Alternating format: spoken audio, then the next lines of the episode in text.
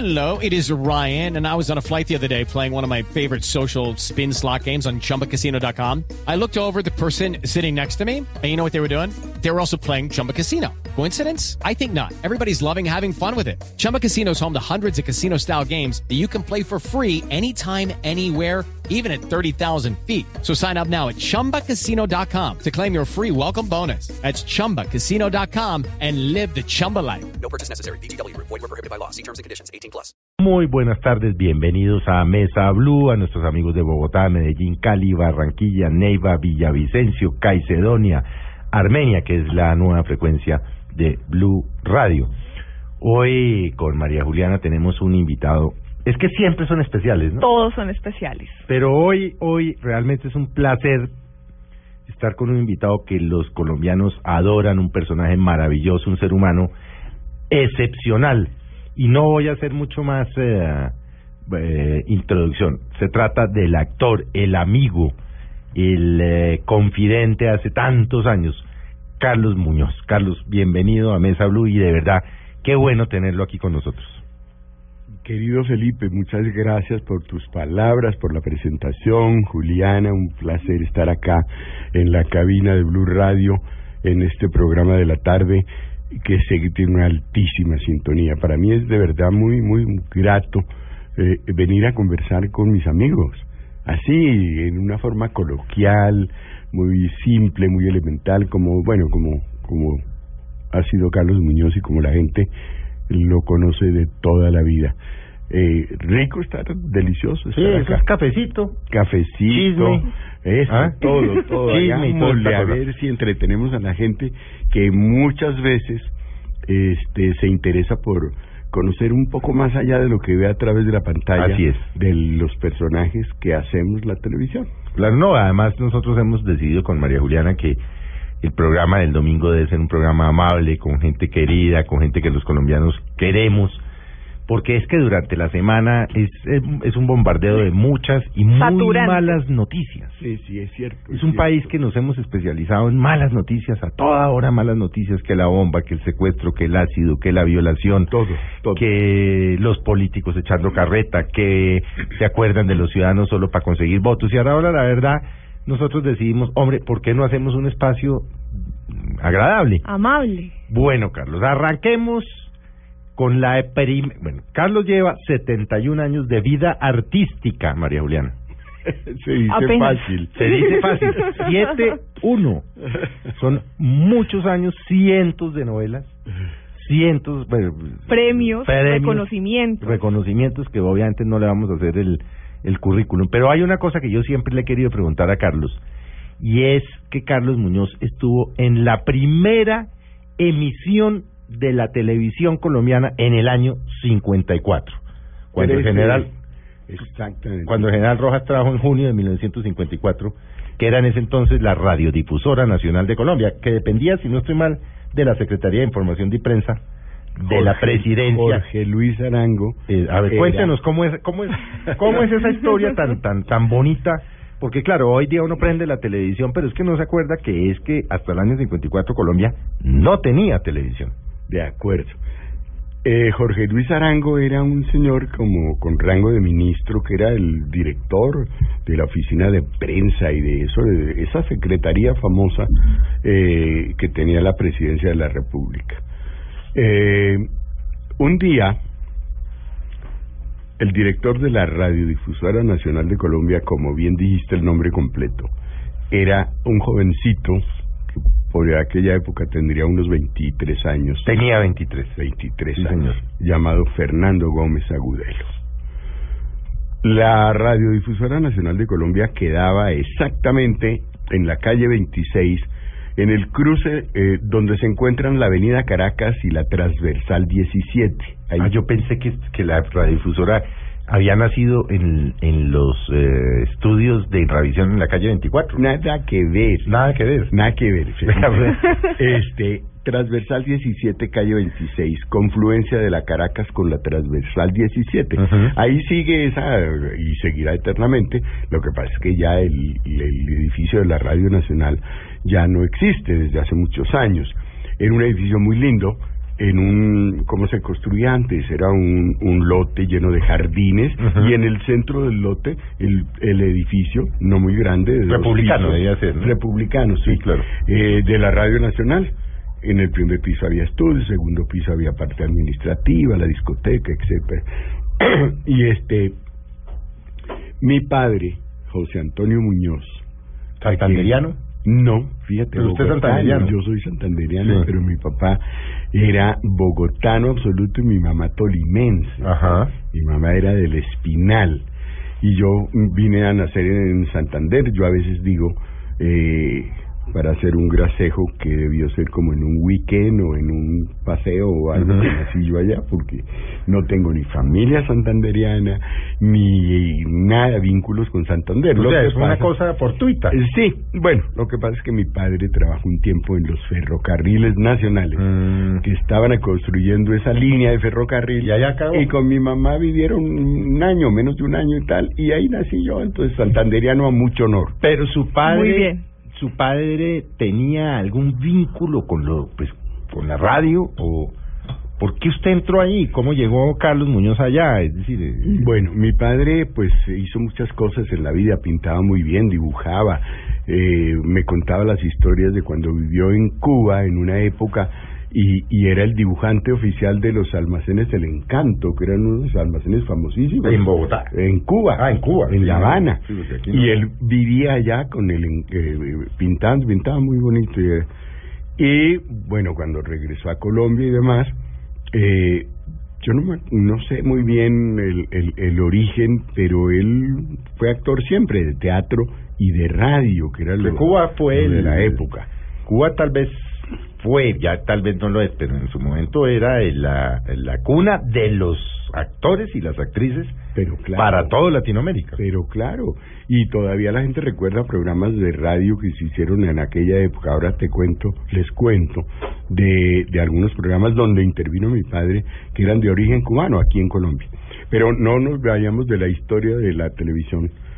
Y entonces la Radio Nacional, que quedaba ahí, y que dirigía Fernando Gómez Agudelo, Maravilloso personaje. joven de 23 años, llamado justamente el padre de la televisión en Colombia. Así es.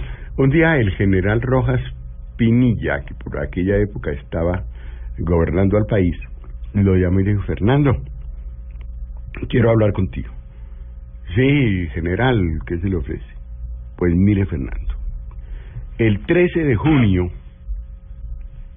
de del año entrante, creo que le dijo, faltarían unos siete, ocho meses. Sí, recordemos que el general subió a la presidencia el 13 de junio del 53. Exactamente, Ajá. exactamente. Entonces, al poco tiempo de estar el general gobernando el país, que llamó a Fernando, fue cuando sucedió esta, esta charla y le dijo, Fernando, el 13 de junio del, del año entrante, o sea, del 54, cumplo un año de estar en el poder. Te quiero contar que ese día voy a inaugurar la televisión en Colombia. O sea, no era, Fernando, ¿qué le parece si traemos la televisión? No, no, Ya era una decisión. Ese día voy a inaugurar la televisión en Colombia. Usted es el disco indicado para que, que haga la cosa y tal, monte la televisión en Colombia. Tiene todo, lo que quiera. Usted pida aviones, vaya, compre, haga tal. Y el 13 de junio inauguramos la televisión. Gracias, Fernando. Le dio unas palmaditas, hasta luego. Fernando, 23 años, dijo, ¿y esto qué me metió? ¿Cómo así? Tal. Pero Fernando, que era un hombre muy inteligente, muy, muy brillante y muy... Inmediatamente, sí, inmediatamente, pues averiguaría cosas y se puso un poco al tanto de la situación y salió para Alemania. Porque en Alemania en ese momento producían los equipos de televisión, pues que estaban en furor y es unas cámaras Thomson, Ujú. grandísimas, parecían locomotoras. Sí, esas es- cámaras, comparadas Enorme. Con lo que hay hoy en día. Claro. no. Entonces Fernando se fue a, a la- a Alemania y empezó a comprar equipos con tan buena suerte que estando en Alemania se enteró que en Cuba, en la isla de Cuba, Cuba es recurrente en estas cosas, en la isla, de- en la pequeña isla de Cuba, en ese momento había tres canales de televisión para una isla tan pequeña Mm. y eran del mismo dueño. El señor se llamaba, era un argentino que se llamaba Goar Mestre.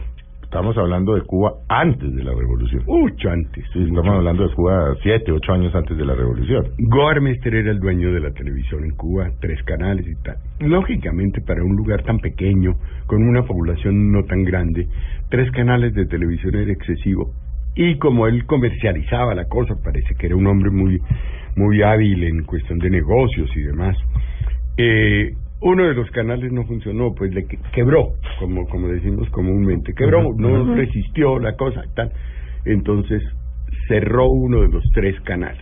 Fernando en Alemania se enteró de ese tema y con esa velocidad mental que tenía Fernando Gómez Agudelo dijo, aquí está, pero este ni servido en bandeja de plata. Claro. Se vino a Cuba y contrató a todos los el personal que había quedado cesante de ese canal. Ujú. Camarógrafos, luminotécnicos, directores, ingenieros, sonidistas. Trajo un sonidista gordo, muy querido, un hombre muy muy amable, eh, extrovertido, queridísimo, eh, llamado Camanel. Camanel. Trajo unos camarógrafos, también una gente excelente, uno de apellido Tavío y otro de apellido Virgos.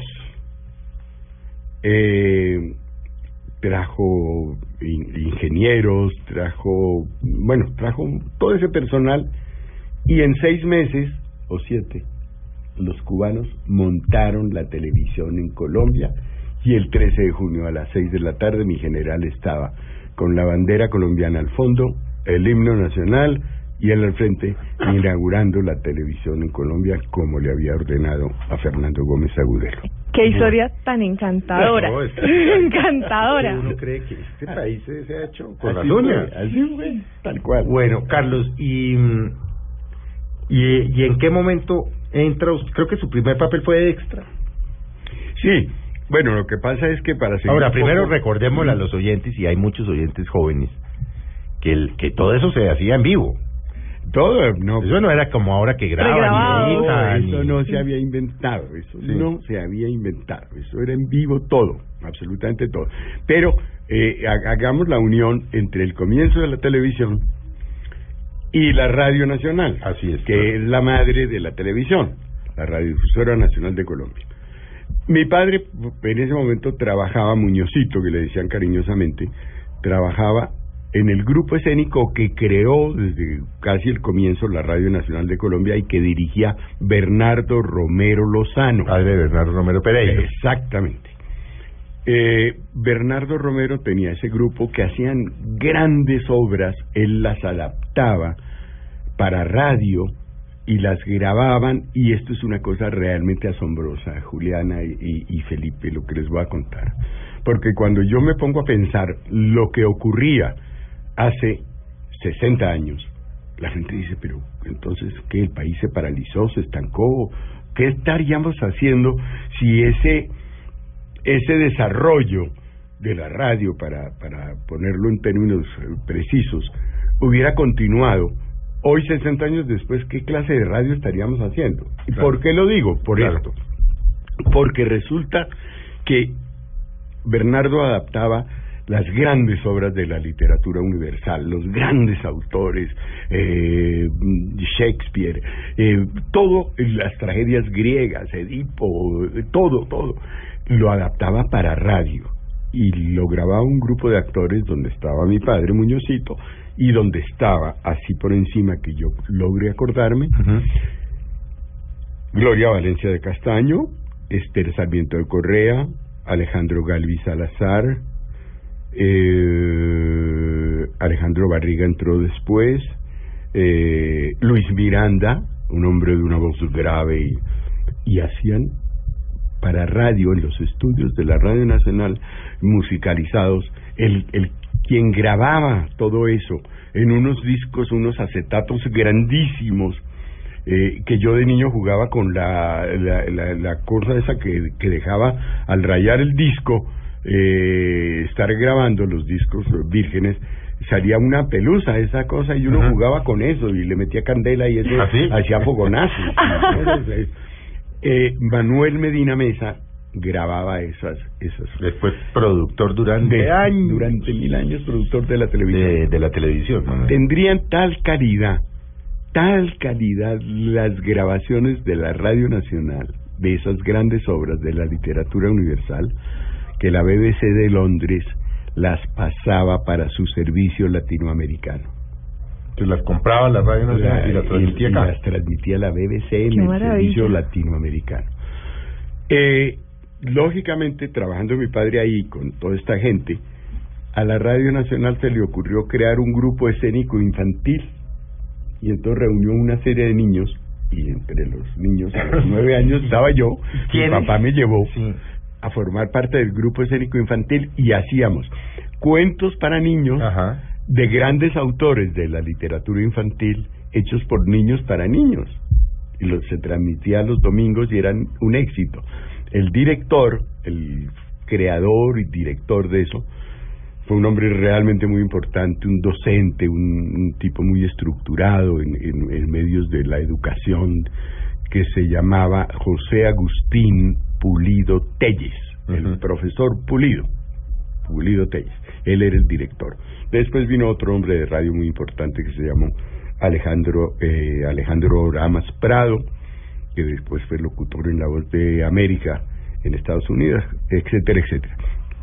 Y ahí empecé yo a los nueve años haciendo niñitos. ¿Quién, quién, radio. quién que usted se acuerde eran los niños Que estaban ahí que con, hacían con parte de usted. este grupo escénico infantil de la radiodifusora? Qué ternura.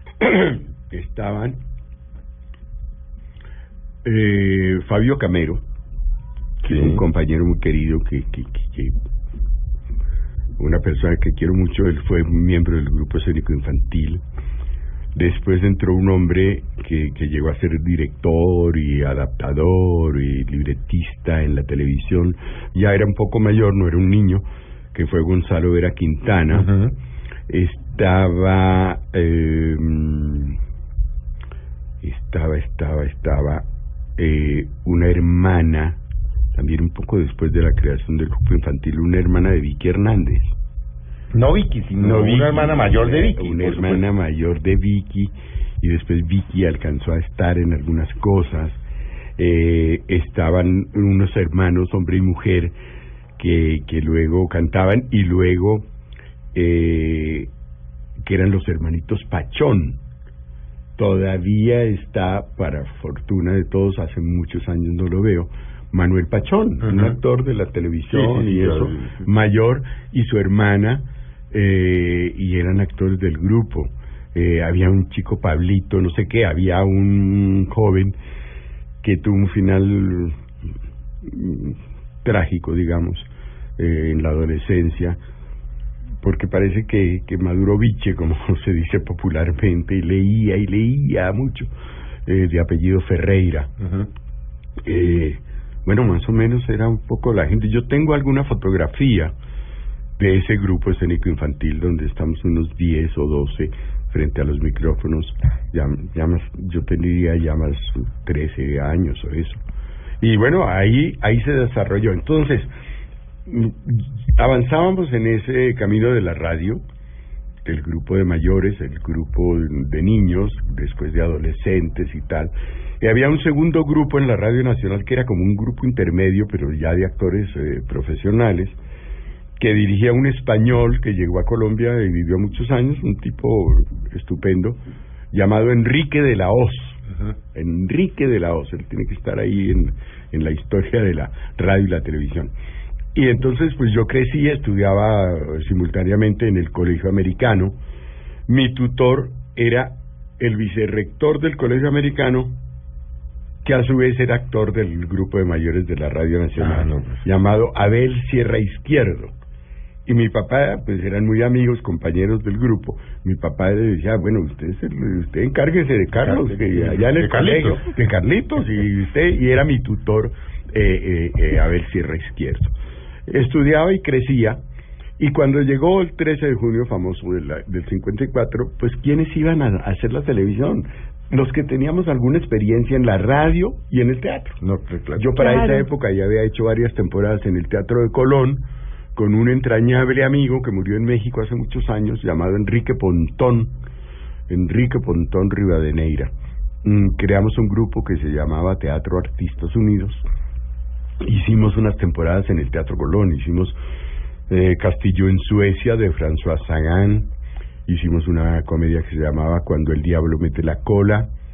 Hicimos una obra que Enrique trajo de Londres eh, y él mismo la tradujo y la, eh, la adaptó para el teatro, que es una cosa realmente revolucionaria, pues no revolucionaria, innovadora total eh, en, en el- la forma de hacer teatro en, en Colombia. La obra se llamaba, pues le pusimos acá, en, eh, la obra se llamaba originalmente The People of Nowhere, como la, como la gente de, De ninguna parte. Sí.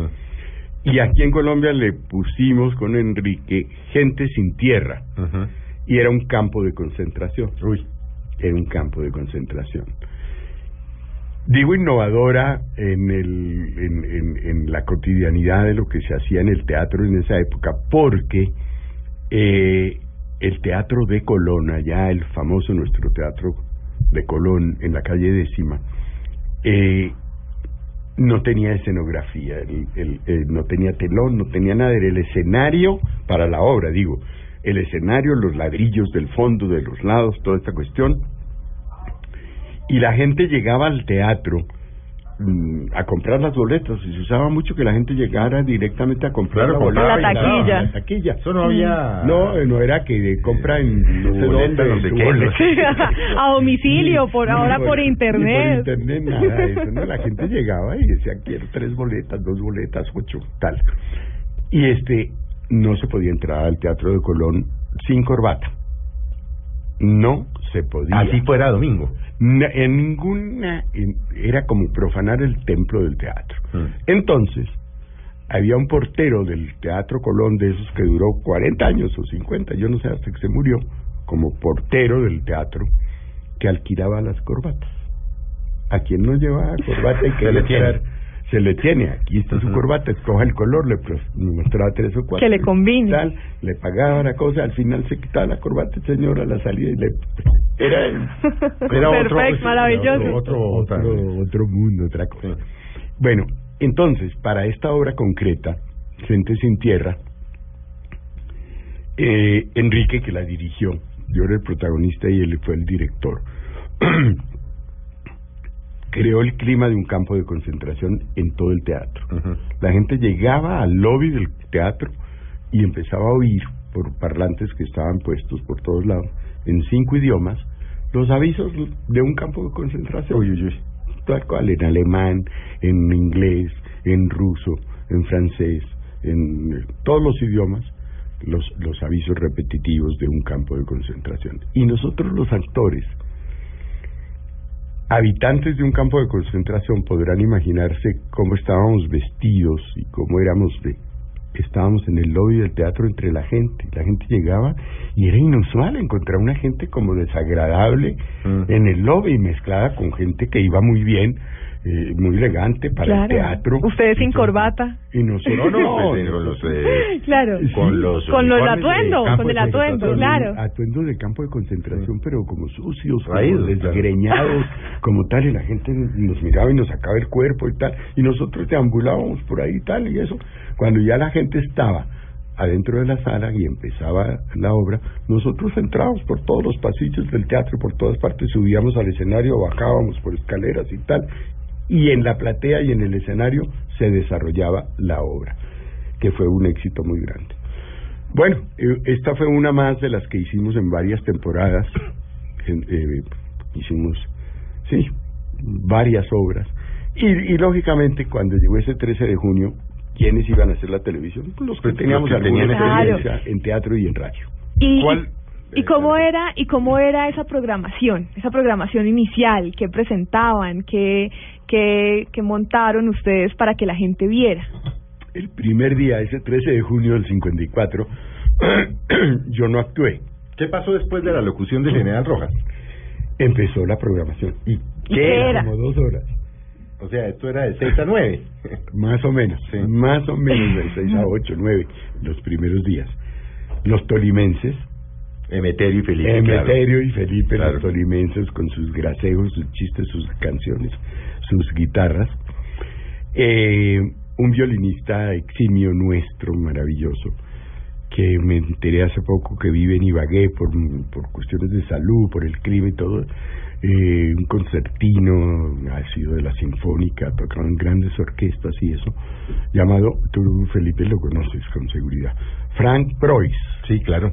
Fue director de la Orquesta Sinfónica Frank durante muchos años, sí. Este, mm, entonces eran los tolimenses, Frank Preuss, eh, y se hizo una pequeña comedia, no, no, no, drama, comedia, no sé, que, que protagonizaba Bernardo Romero Pereiro cuando era un niño, era un niñito de eh, ocho años o algo, que la escribió junto con Bernardo Romero, su padre, Lozano. llamada El Niño del Pantano, y se presentó eso. Eh, más o menos esa fue la programación básica. Vamos a hacer eh, un breve corte, María Juliana, Carlos. Ya, como se darán cuenta, no nos va a alcanzar el tiempo para... No, no va a alcanzar. Porque eso nos pasa siempre, y es que tenemos personajes El tiempo se como pasa Carlos volando. que, que uno podría tenerlos horas y horas y horas. Pero hacemos un breve corte y ya volvemos con ustedes en Mesa Blue. Ya regresamos con Carlos Muñoz en Mesa Blue.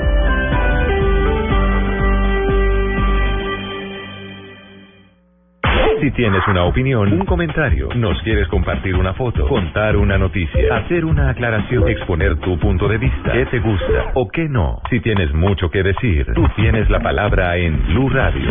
Ingresa a la página de Blue Radio en Facebook y sé parte de la interacción, porque en Blue Radio respetamos las diferencias. Facebook.com diagonal Blue Radio Colombia. Blue Radio, la nueva alternativa. Continuamos en Mesa Blue con Carlos Muñoz.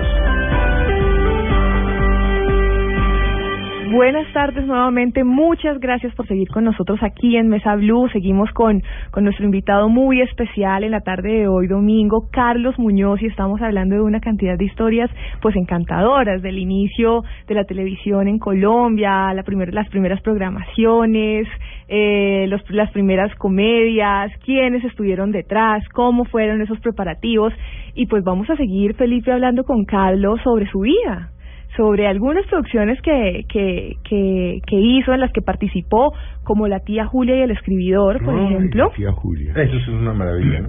que, que usted, Felipe, la hablando- recuerda muy bien, Yo la ¿no? recuerdo, claro, yo me acuerdo de la tía Julia, el escritor. ¿Qué año fue, Carlos? Trein- Hace 30 y... ¿73, 74? Puede ser, por ahí, puede ser. Tal vez es una de las grandes, de las primeras grandes novelas que se hicieron de, de Mario Vargas Llosa. No tengo recuerdo que se haya o- eh, hecho otra. Cuéntenos de la tía Julia del escritor, su papel. A ver, eh, Felipe, esa fue una época muy linda de la televisión, donde ah, a Bernardo Romero Pereiro, a David Stivel, que fue un director argentino muy importante que vivió en Colombia y murió acá, casado con María Cecilia Botero y eso, y Fernando Gómez Agudelo en RTI, se les ocurrió llevar a la pantalla obras de grandes Mm. autores latinoamericanos en formato de telenovela, En que es formato de telenovela, que era insólito, sí. Insólito, porque bueno, presentar las obras eh, en adaptación especial y tal, perfecto. Pero en formato de novela, capítulos de media hora, dejando un pico elevado al final para que la gente la siga viendo al día siguiente, eso no se había dado. Y, y yo no sé por qué no se volvió a hacer, porque además la gente lo consumía como una cosa maravillosa. Y se hizo Gracias por el Fuego de Mario Benedetti. Me acuerdo también. Eh, se hizo La Tregua de Benedetti, se hizo Rulfo, se Mm. hizo, bueno, muchas cosas. Y entre esas, La tía Julia y el escribidor. Eh, la adaptación la hizo Juan Carlos Llené, un argentino que por la época vivía acá también. Eh, la dirigió David Stiver. Ah. Argentino, el, el Ah, esposo ah, de exacto. nuestra amiga eh, María Cecilia Botero. Cecilia. Eh, Varguitas, que era en la, en la obra, era Mario Vargas, lo hizo Víctor Mayarino, una actriz peruana. Había una actriz peruana, ¿no? Gloria. Sí, sí, Gloria, sí, Gloria. Que era la tía Ureta, Julia. La tía, sí, Claro. Gloria, Gloria María Ureta. Mm. Yo era el escribidor, que era un personaje que creó Mario Vargas Llosa, eh, que extrajo de la vida real, era un señor de la radio en Bolivia, era un boliviano. Así es. Eh, y él lo tomó Eh, Y era un señor que hacía una radio, pues para la época, imagínense, bueno. Y entonces ese era el escribidor. Eh, Mario vino un par de veces a Colombia, tuvimos muchas conversaciones y, y poniéndonos de acuerdo en cómo debía enfrentar al el personaje y reuniones con Steve, que eran amigos y demás. Y entonces un día a mí se me ocurrió una cosa y le dije a Steve, oye David, ¿por qué no le damos a Pedro Camacho, el escribidor de la tía Julia, un tonito medio andino? Era boliviano, no lo vamos a hacer ni pastuso ni, ni eso, pero darle un pequeño tono que, que, que tenga un aroma de los Andes y que lo diferencie un poco. A David Steve le encantó la idea. Y cuando se la comentó a Mario, Ma- a Mario se le pararon los pelos. No, pero por Dios, ¿cómo? Pero tal, a pesar de que pues había conocido al, al personaje y demás, que tenía una forma particular de hablar, como, como nos- nuestros eh, amigos y vecinos bolivianos. Eh, y entonces mm, mm, David Steven, muy amable, que siempre fue muy diferente conmigo, que me quiso mucho y me admiró, le dijo, no, no, no, es que tú no conoces a Carlos, yo te juro que vamos a hacer una cosa muy bien hecha. No, no te aterres, no te sufras, por eso que si lo hacemos, lo hacemos muy bien. Y al final Mario aceptó y, y, y lo hicimos así, yo le di un Una maravilla, papel. pequeño tono andino a Pedro Camacho, el escribidor de la tía Julia, y realmente fue un éxito muy grande, no solo en Colombia, en Perú, en toda Latinoamérica donde se presentó, al, punto que Mario eh, la pasaron primero en un horario en el Perú eh, y tuvo buena aceptación, pero no fue el gran boom. Y entonces Mario pidió directamente allá que la pasaran en un horario estelar y la pasaron dos veces. Y la segunda vez fue un éxito también grandísimo, superior. Eh, un trabajo realmente muy, muy, muy interesante. La tía Julia, el escribidor Pedro Camacho. Carlos, eh, hablemos brevemente porque usted en algún momento dado eh, acometió ser empleado público. No, miembro de la Comisión Nacional de Televisión, obviamente un hombre pues ejemplar, estabas en representación de los actores allí en esta comisión. ¿Cómo fue esa experiencia? Porque es que un señor que viene del teatro, de la televisión, de la radio, que de repente lo sienten en una junta directiva, le pasen unos balances, unos acuerdos, unas leyes, unos actos administrativos.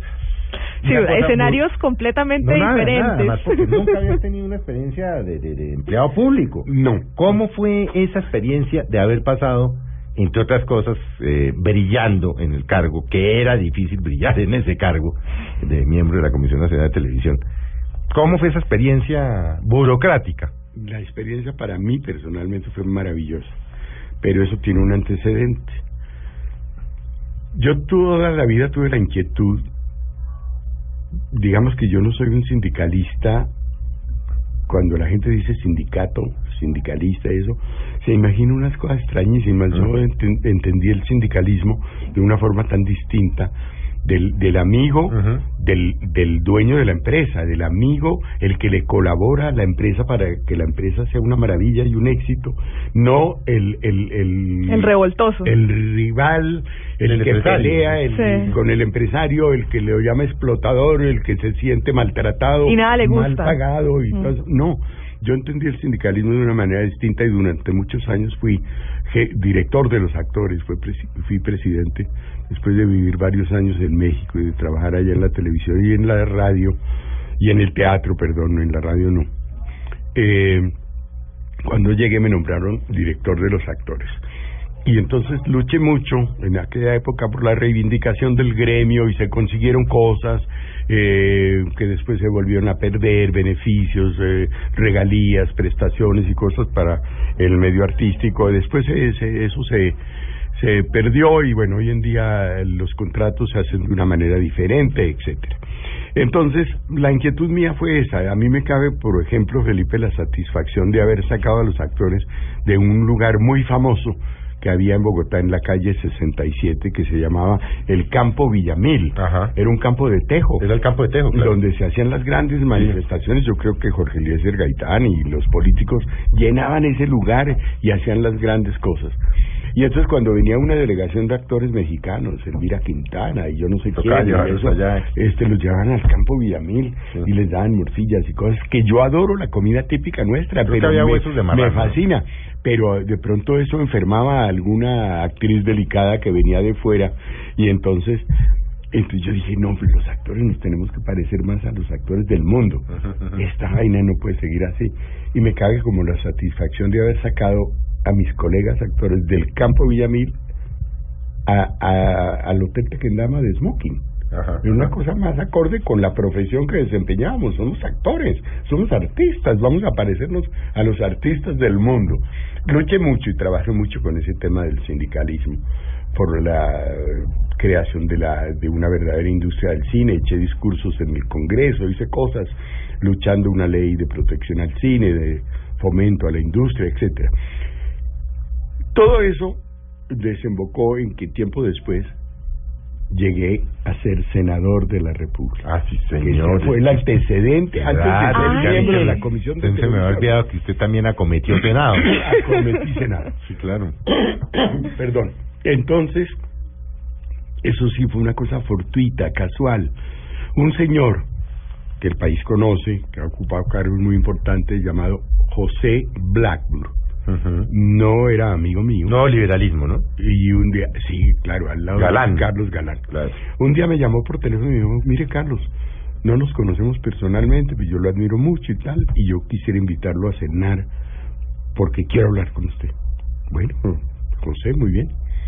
Nos fuimos a un restaurante que todos quisimos mucho y seguimos queriendo, yo creo, y que tú debiste conocer desde hace mucho tiempo. Que sin que esto sea cuña, porque no tiene No, no, además aquí se interés, puede hacer. Sí, cuña. acá no tenemos se restricción. llama el Pícoro Café. Pero ahí la 97 con 95 Claro. con carrera 15 que tiene Todos los 40 años años. mundo. 40 años tiene. que además Sí. Sabina, la dueña, La- y el vieja maravillosa. maravillosa, Mm. fueron los los grandes chefs del Hotel Continental en Bogotá. Así Ellos es. vinieron al Hotel Continental Así y es, tenían así la mejor cocina de Bogotá. Sí. Después fue que pusieron su restaurante y demás. Entonces me dijo José, no, vamos a cenar al Piccolo, listo, vamos.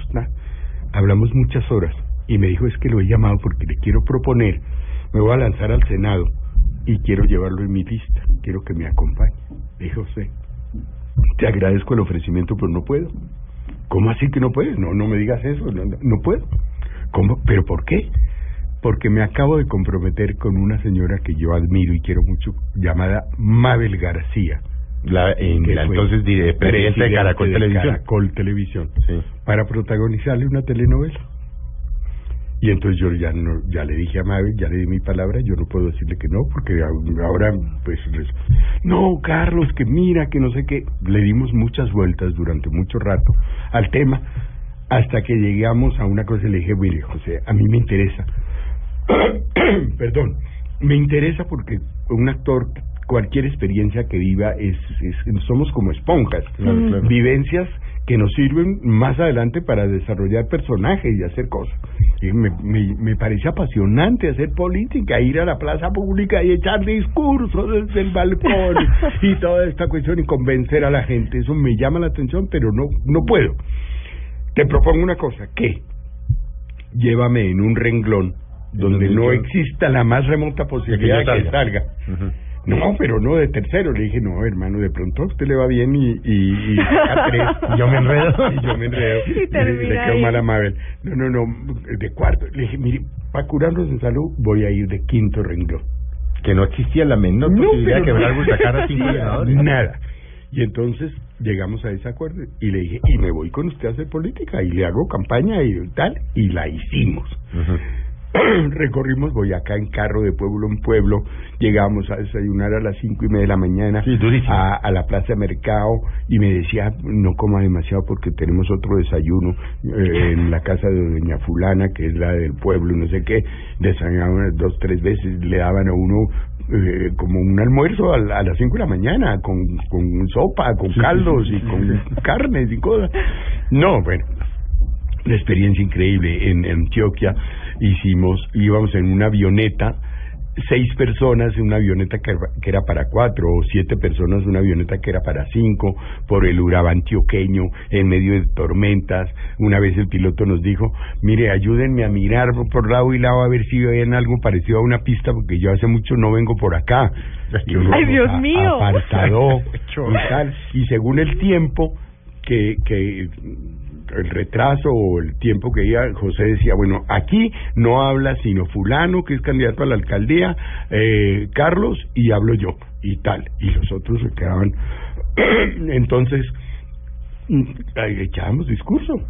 Yo tenía la ventaja sobre ellos que a mí la gente me conocía. Claro. Yo me asomaba al balcón cuando me anunciaba y toda la gente, pero además estaba la guerrilla y estaba todo, el- o sea, en el Urabá antioqueño. El país real. Sí, en caliente la cosa. el país real. era, la Mm. cosa no era. Sí. Y yo salía y le decía, es que aquí no está, aquí no está Epifanio del Cristo Martínez de Caballo Viejo, aquí no está Pedro Camacho de la tía Julia, aquí no está Adán Corona de Pero sigo siendo el rey. No, señores, aquí está un colombiano igual a todos ustedes, con los mismos problemas, las mismas necesidades. Yo pago el agua, la luz y la vaina, no sé qué. y tal, y vengo a exponerles unas teorías de una mañana y les echaba un discurso y eso era Y te lo sacó. arrebatador. Entonces hicimos la campaña, fui a Nariño, hice campaña por todas las... Bueno, vinieron las elecciones, no, lógicamente no salí, salió José Blanco. Y tal, pasaron tres años y un día me llama José y me dice, prepárate porque vas a ser senador de la República. Y ay, José, no me tome el pelo. No, no, no, no, te, vas a ser. Yo dije, José debe ser como por congraciarse conmigo, como por... Y me volvió a llamar después y tal, y me dijo, bueno, ya la semana entrante vas a, a posesionarte. Dije, José, pero no, no, alista a tu mujer y a Manuela y a tal, y a la familia y a las personas que quieres invitar, te vas a posesionar. Dije, José, pero si hay... No, no, tranquilo, tú tranquilo. Salón elíptico, ¿Y qué logró José? ¿Y qué pasó con los otros de tres que estaban por delante? les voy a contar brevemente, ojalá nos alcance el tiempo, porque eso era como un sainete. Un, escúchenme bien, escúchenme bien, sainete. Salón elíptico, corbata, elegancia, las señoras, todo el mundo y tal. Se abre la sesión. Hay una carta de renuncia de un honorable senador. Sírvase leer la carta, señor secretario, por medio de la cual presento renuncia a mi curul como senador de la República, no sé qué, firmado José Brano. En discusión la carta del honorable senador va a cerrar, se queda cerrada. aprueban la salida del senador, aprobada, listo. Sírvase pasar el primer renglón a tomar posesión del cargo y tal. Hay una carta, señor presidente. Sírvase leer la carta, señor secretario, por la cual no acepto la postulación al segundo renglón de tal. no sé qué. Sírvase pasar el tercer renglón a tomar posesión del cargo. Hay una carta, señor presidente. Sírvase leer la carta. Pues díganme si no era un sainete. Pero era qué la- maravilla. Ahí ya no hay carta. pero la, la realidad absoluta. ¿Qué pasó? Los que me antecedían habían acordado junto con José que no les interesaba estar por muy poco tiempo en la cosa porque eran políticos de carrera y tal y que querían cederme el honor a mí como un homenaje al arte, a la cultura y a Carlos Muñoz para que yo fuera el senador de la República Y eso fue un año. un poco menos de un año. Sirva era la, el último año del gobierno del doctor Gaviria, Sí. este y entonces Silva se pasa al quinto renglón y ya pasa Carlos Muñoz. Sí, sí, sí. Y se posiciona. Juro, me Y- posiciono senador de la República. Ah, carajo. Me acuerdo, me acuerdo mucho que ese día fue memorable. La primera persona después de que me posesioné que pidió la palabra fue Regina Once. Ujú. Mamá Regina. mamá Regina. Y dijo, por fin llega al Senado de la República un hombre honesto y no sé qué. Y se echó un discurso que yo quedamos paralizados todos. Un hombre recto, un hombre que admiramos, un hombre talentoso. ¿no? Y me hizo un discurso insólito. Y bueno, senador de la República. Oficina, curul, escudo, maletín. Carro, vaina, mm. Toda la cosa. Carro no llegué a tener. No, porque es que en esa época. No, no, No, porque pues, se debieron quedar los otros con el carro. Sí, no me lo alcanzaron a entregar. y entonces, pues fue muy poco lo que pude hacer, no había forma. Presenté un proyecto muy interesante, mm, pues ayudado por mucha gente importante en ese momento. El doctor Samper y un poco de gente, que era un proyecto que yo sigo pensando que, que era, bueno, hoy en día la estructura es distinta, pero hubiera sido muy valioso en ese momento, que era transformar el servicio militar obligatorio por servicio social obligatorio. Que era una cosa, y yo fui y le hice campaña en ese proyecto en los colegios, en las universidades y en muchas cosas, eh, diciendo, no es justo que una madre que manda, que le llevan su hijo a, a pelear, lo manden a tal y se lo devuelvan eh, en una bandera doblada con una medalla, y este es su hijo, y llore señora, porque ¿qué le vamos a hacer? Le mataron a su hijo. Entonces, eh, que, se, que se hiciera lo que ya existe hoy en día, un ejército profesional, gente preparada para eso, y que los muchachos que prestaban el servicio militar obligatorio fuera un servicio social obligatorio sin sacarlos de su región, de su zona, de su clima. Un muchacho de Montería no lo pueden mandar a, a Pasto a que preste un servicio porque desadaptado, fuera de su entorno, de su familia, etcétera. Bueno, no, Eh, no, fue lo poco que alcancé. no le voy a preguntar No. sobre la comisión de televisión. le voy a ahí- preguntar de ahí cosa. surgió de ahí surgió de, ser senador es que a mí se me había olvidado se que estaba creando en ese momento la comisión, de Comisión televisión que le dio vida a la, la reforma constitucional del Del 91, 91, correcto. esto era año 94 ahí se estaba creando entonces todos mis colegas senadores y representantes dijeron quién más indicado para formar parte de la junta directiva de la Que Carlos comisión que Carlos que nació en la televisión y que la conoce por dentro y por fuera Nos quedan unos pocos eh, minutos, Carlos. ¿Cómo transcurre su vida? hoy en día Hoy en día, ¿cómo transcurre su vida? este me tomo unas 50 fotos desde que inventaron eh, los celulares con cámara fotográfica Sí. dejaron de ser importantes cosa que me alegra muchísimo los autógrafos que antes era un pedacito Ah, de papel no había dónde escribir le Claro. ponían la espalda a uno saqué mi espalda usted sale pero de el bolígrafo no foto. escribe Claro.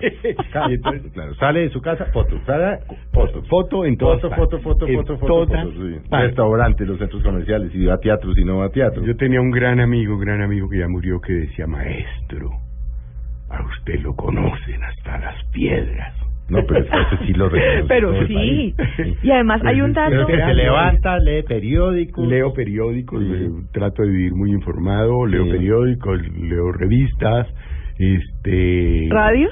Eh, oigo radio permanentemente. Ok. Permanentemente. En, el, en la casa, mi esposa, Luz Elena y yo somos adictos a la radio. A Blue Radio. Ah, Y a Blue Radio, básicamente. Ah, qué es maravilla. radio maravillosa. Usted es que Va, a- Carlos ahora- es eh, de Blue Radio. Pero ya. por Muy favor, bien. este, y trato de vivir informado Ejercicio. un poco. No camina con Mm, Serena, sale, mi hija, venga, no. vamos allí, caminamos o le da jartera. Realmente muy poco, no jartera, seguir la necesidad, pero no lo hago. Mm. Entonces es una vida un poco sedentaria. Mm. Este, últimamente, pues con esta irregularidad del trabajo.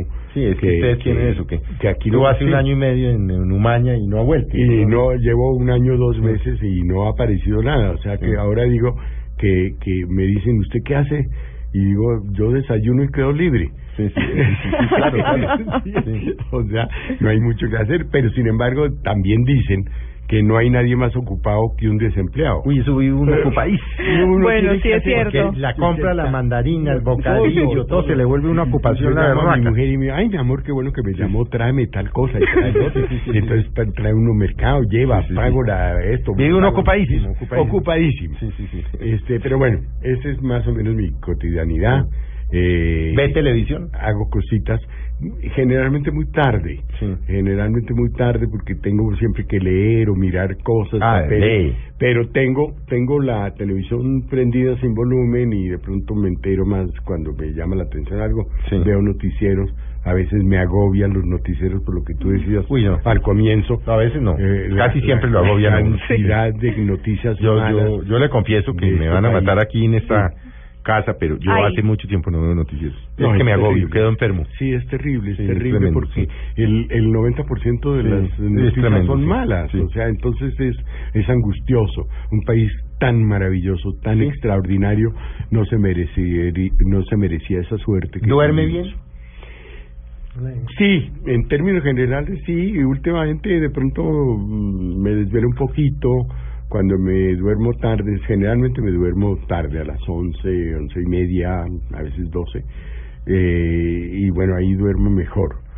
Eh, pero no, es una vida como normal, con mi esposa, mi hija Manuela ya se acaba de casar y ya eh, está, está, ya hizo rancho aparte, como Bueno, Eh, maravilloso, una hija que nos ha dado una cantidad de satisfacciones infinitas, que se desempeña en sus obligaciones en su trabajo, pero con lujo de, de competencia, ¿no? y eso que le da a Perfecto. los papás una satisfacción infinita. Eh, también que una familia normal. Y comida, De comida. traguito de vez en cuando. ¿Se Bueno. sus lamparazos o no? Sí, voy a Como hacerle dice la- Felipe, hacerle- le, voy a, ¿Las chichitas o le voy a dar la chiva a Blue Radio A a ver, hoy domingo en la tarde. Y a todos los miles de oyentes de Blue Radio, muchos saben, porque lo he repetido algunas veces. Para los que no lo saben, Carlos Muñoz, el actor que conoce a la gente, no se ha tomado un trago nunca en la vida. ¿Cómo? ¿ni uno? desde que nació. ¿Por qué? No me pregunto porque no sé. A mí la gente me dice, y es que no le gusta el trago, y yo, ¿quién sabe? Porque como Porque no, como No, no tomado, sabes. ¿cómo voy a no, sé si me gusta. Yo me tomo una copa de vino con la comida, no permanentemente, pero con alguna frecuencia. Y en un cóctel, eh, ahora ya no, porque ya no se puede tomar ni una copa de vino si estoy manejando. Claro. Entonces, pero es lo máximo. De resto yo no sé a qué sabe nada de nada. Es decir, usted Ay, no se ha ¿qué tomado tal? un whisky, un no, no, aguardiente, no. una ginebra. No, no, no, no. un ron, no, Una cerveza. no, ¿Por qué? No, no, nunca. ¿Y por qué? No sé. No, no, no Increíble. critico a quien se toma un trago, no critico sí. nada. No, no, no, Este, pero no no, me llamó la atención. no, no, no, mi papá nunca tomó trago, pero tampoco creo que sea heredado. Eso puede ser parte de su de su buena salud. Puede Sí, ser, claro. Puede ser, yo creo que sí, porque lleva una vida más o menos sana. mm, Chúdate, Ron. regular. Voy a, voy a hacer una, una confidencia. Lástima, como dicen que, que aquí no haya una cámara. María Juliana, ¿usted le ha visto las manos a Carlos Niños? Qué Tiene maravilla. manos de muchacho de 20 Sí. años. No tiene una... piel, mi mujer muy No tiene la- una peca. Bueno, no, no, no, mi mujer, no tiene, pero... mi mujer me dice usted que por la noche se entra al baño y se unta el a escondidas. Oiga, pero no tiene... Una maravilla. Yo no veía una... Y no voy a decir nada de Carlos, pero ustedes la pueden calcular si nos contó que lleva 71, Sí, 71 años. de vida profesional. No tiene una peca. Nada, pero nada. Sí, exacto. mancha, nada. Y eso- Una maravilla. Nada. ¿Cuál es el secreto? ¿Cuál, cuál No, es el no sec- es tengo, no tengo secretos, mi vida es transparente. Un libro abierto. Un libro abierto. Ah, no, una maravilla. Ay, Dios mío, Ay, qué Carlos. linda, qué linda charla. Pues se nos acaba el tiempo. Ay, son qué estos son los lástima. programas que uno quisiera que fueran de dos horas, ¿no? Sí, de tres. acuerdo. Pero bueno, Carlos, de verdad, maravilloso tenerlo aquí. No, sí, un encanto. Estábamos que lo perseguíamos Sí. desde noviembre, Sí. pero Y lo vino- logramos, lo Vino logramos. Navidad Sí. y el matrimonio de Manuela y tal, pero bueno, finalmente Tengo- logramos tenerlo. Y esta es su casa, ¿no? Yo sé, Carlos. Felipe y Juliana, muchas gracias. Tengo, ¿sabe a qué se debe también un poco mi, mi estado de salud y todo lo demás? A la familia que tengo. Felicidad. A la familia que tengo. Una magnífica esposa, su tranquilidad. china, sí, sí. Mi esposa, que es una maravilla, llevamos 31 años de casados. Imagínese. Tenemos un hogar hermoso, una hija que es Manuela, exitosísima, seria, cumplida, maravillosa. Este, y tengo, no, es que mi familia es más grande. Tengo dos hijastros del primer matrimonio de mi esposa. También maravilloso. Juan Diego y Valentina, quienes adoro con el alma, ya están grandes, pero los adoro como quiero a Manuela, son hijos míos, y tal cual, vivo pendiente de ellos a toda hora. Y Valentina además tiene dos hijos Que son sus nietos. que son mis nietos. Sí. Ah, Yo digo que si estos son mis, Claro, no, pues si, cómo no. familia. si Valentina y Juan Diego son mis hijastros, Juan Camilo y Sebastián Son son, sus mis nietos. nietastros. Nietra, nietastros. Pues Carlos, muchas gracias por haber estado con nosotros, de verdad, qué maravilla tenerlo. Muy el amigo, bonito, el actor, muy bonito el este colombiano espacio. ejemplar eh, y el ciudadano a seguir. Y bueno, María Juliana, nos vamos. Felipe, A gracias. todos ustedes les agradecemos. Carlos, muchas gracias nuevamente. No, Felipe, un placer grande a ti y a Juliana el haberme permitido estar con los miles de oyentes de este programa en la tarde del domingo y ojalá hayan pasado un rato más o menos. No, no, no seguramente, no lo dudo. A nuestros oyentes de Mesa Blue los esperamos dentro de ocho días. Los dejamos ahora con deportes y con fútbol. Tengan ustedes muy buenas tardes.